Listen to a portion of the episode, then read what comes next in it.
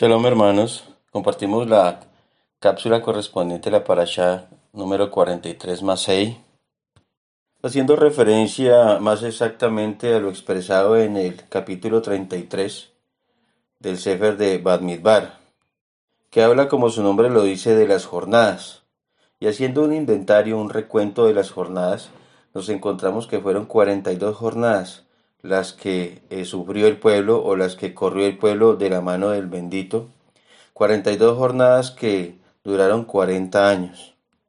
Un viaje que relativamente tuvo que haber sido más corto.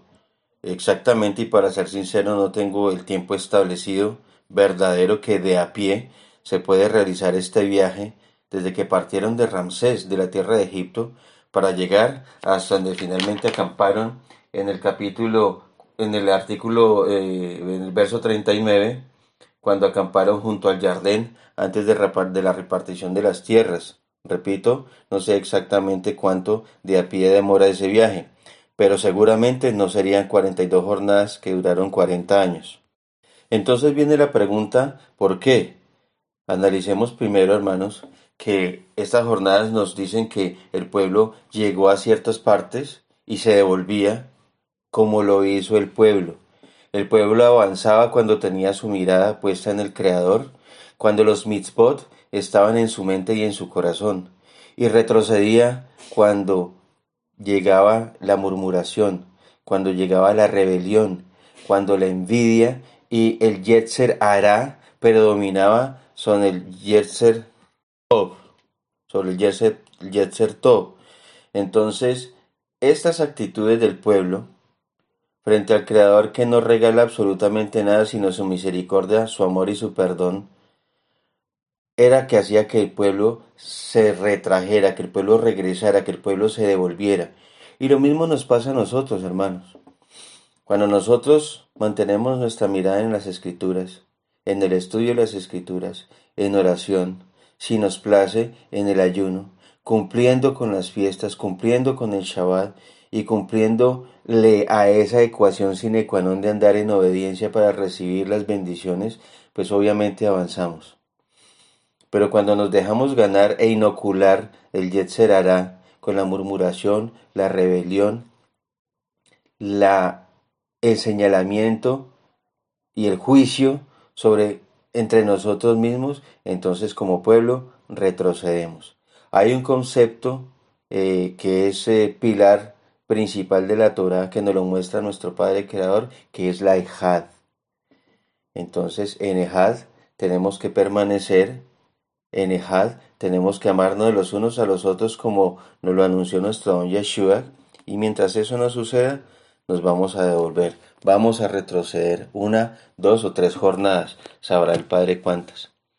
Entonces la invitación es para que pongamos por obra esta enseñanza preciosa de que un viaje de la mano del Creador puede durar ocho días o cuarenta años.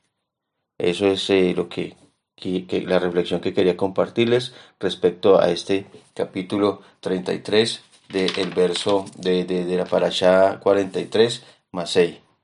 Y ya salto al capítulo 36, donde luego de haberse repartido las tierras, eh, sobre haber establecido las ciudades de refugio de los levitas y de haber impartido la Torah sobre eh, los testigos y sobre el rescate, llegamos a la paracha 30, al, al, capítulo 36 donde se toca nuevamente la heredad de las hijas de Zelofejad. Y hay un manejo que propone Joseph eh, sobre, sobre esta heredad para las hijas de Zelofejad que me retrotrae las parachas anteriores y es que esas peladas se iban a quedar sin heredad porque su padre murió y no dejó hijo varón. Entonces de ellas de una manera gallarda y sabia reclamaron lo suyo. Mientras Rubén, Gad y media tribu de Menashe estaban en, la selección natural del ojo de escoger una tierra que no les fue asignada, las hijas de Zelofejad están reclamando lo suyo. Y esa es la otra invitación, amigos y hermanos. Reclamemos lo nuestro. Hay toda una heredad delante de nuestros ojos, grande y maravillosa, que aunque no nos merecemos, por gracia el Creador nos la quiere dar, bendito sea Él, y no podemos renunciar a ella. No podemos ponerle nuestro propio tinte a eso que nos espera. Tenemos que esperar de Él lo que Él buenamente tenga para nosotros. Pero vuelve la ecuación sine qua non. Hay que estar en sus caminos, en sus sendas, en rectitud y buscando cada vez más la santidad.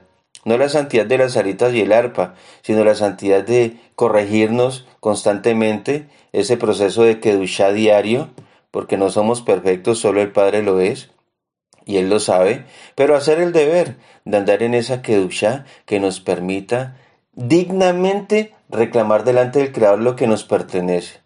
Y digo pues siguiendo este ejemplo, porque el Creador es justo y nos va a dar lo que nos merecemos, sea arriba en los Shamaim o sea abajo en el Averno. Eso, bendito sea el Padre, ya verá para, para, para dónde nos tiene, porque Él conoce nuestros corazones. En su omnisciencia Él conoce nuestros corazones y vamos cada uno de nosotros para dónde vamos. Ojalá y estemos haciendo bien la tarea y nos permita, como esas hijas gallardas de Zelofejad, reclamar lo que nos pertenece y no andar buscando pues los otros malos ejemplos que nos dieron nuestros eh, padres de las de, esas tribus de reclamar lo que no, lo que es, lo que no es para nosotros. El Padre concede, pero qué tristeza que Él nos tenga un puesto, eh, un, un, un, palco y nosotros estemos buscando pues una choza. Qué pena con el Creador. Ahora, se propone que para que esta heredad no se empiece a, a embolatar y enredar, las hijas de Zelofejad deben casarse como lo ordenó el Creador, con varones el que le plazca de su misma tribu. Entonces vemos el celo del Creador para que ni siquiera dentro del mismo pueblo se vaya a enredar las genealogías. Las hijas de Zelofejas se deben casar con varones de su mismo pueblo, de la casa de su padre. Igual nosotros. El yugo desigual es una es una situación demasiado complicada demasiado complicada que trae muchos problemas a nuestras vidas. Entonces, eh, varones, seleccionemos a nuestras parejas, y mujeres, seleccionen bien a sus varones, hombres de Torah, hombres conscientes de la responsabilidad tan grande que hay de conservar no solo la identidad del pueblo, que eso es lo que el Creador, una de las grandes bendiciones que el Creador nos ha dado, sino también preservar eh, la, la, la pureza de la tribu de la cual venimos y pertenecemos. No podemos andar buscando pareja en el mundo. El Creador, bien hemos aprendido, sabe quién es de su pueblo y quién no. Pero la idea aquí es taxativa, es, es determinante. El Creador dice ni siquiera con varones de otra tribu. Tiene que ser con varones de la misma casa de su padre. El Creador es sabio en sabiduría y sabe por qué lo dice. Entonces, aumentemos un poco más a esta ecuación sine qua non el, al momento de buscar pareja, buscar que sean del pueblo y más aún de la tribu. Varones solteros, mujeres solteras, que no tengan otros compromisos para no ir a transgredir y a dar mal ejemplo, ser mal testimonio delante del pueblo y de nuestros hermanos. Lo hablo por mí primeramente porque cuando estaba en el mundo, busqué en el mundo y encontré en el mundo y ahora soy padre de un hermoso varón que es una bendición para mí, pero sin hogar. No tengo hogar con la madre de, mi hijo precioso. Sí, muy buena relación. Se puede decir que somos buenos amigos, ¿sí? Consejeros, eh, descarga, pues, eh, descarga ella eh, en mis oídos sus cuitas sus eh, angustias, yo le escucho y le aconsejo una muy buena relación. Pero eso no quiere decir que eso sea lo correcto. El Padre tuvo misericordia de mí, me dio una esposa del pueblo y tengo unos hermosísimos ojos del pueblo para que miremos la diferencia.